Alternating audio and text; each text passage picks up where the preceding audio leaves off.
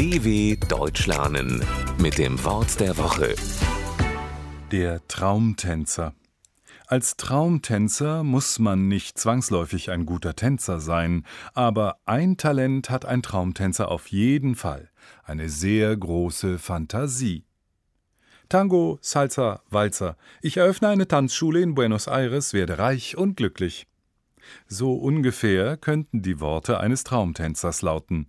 Dabei ist ein Traumtänzer nicht wirklich jemand, der tanzen kann. Wie ein Träumer ist auch ein Traumtänzer ein Mensch, der Dinge nicht realistisch sieht. Er baut gern das eine oder andere Luftschloss. Das Wort Traum ist etymologisch eng verwandt mit dem Wort trügen, also irreführen, täuschen. Mit der Leichtigkeit eines realen Tänzers bewegen sich die Gedanken eines Traumtänzers mal in die eine, mal in die andere Richtung.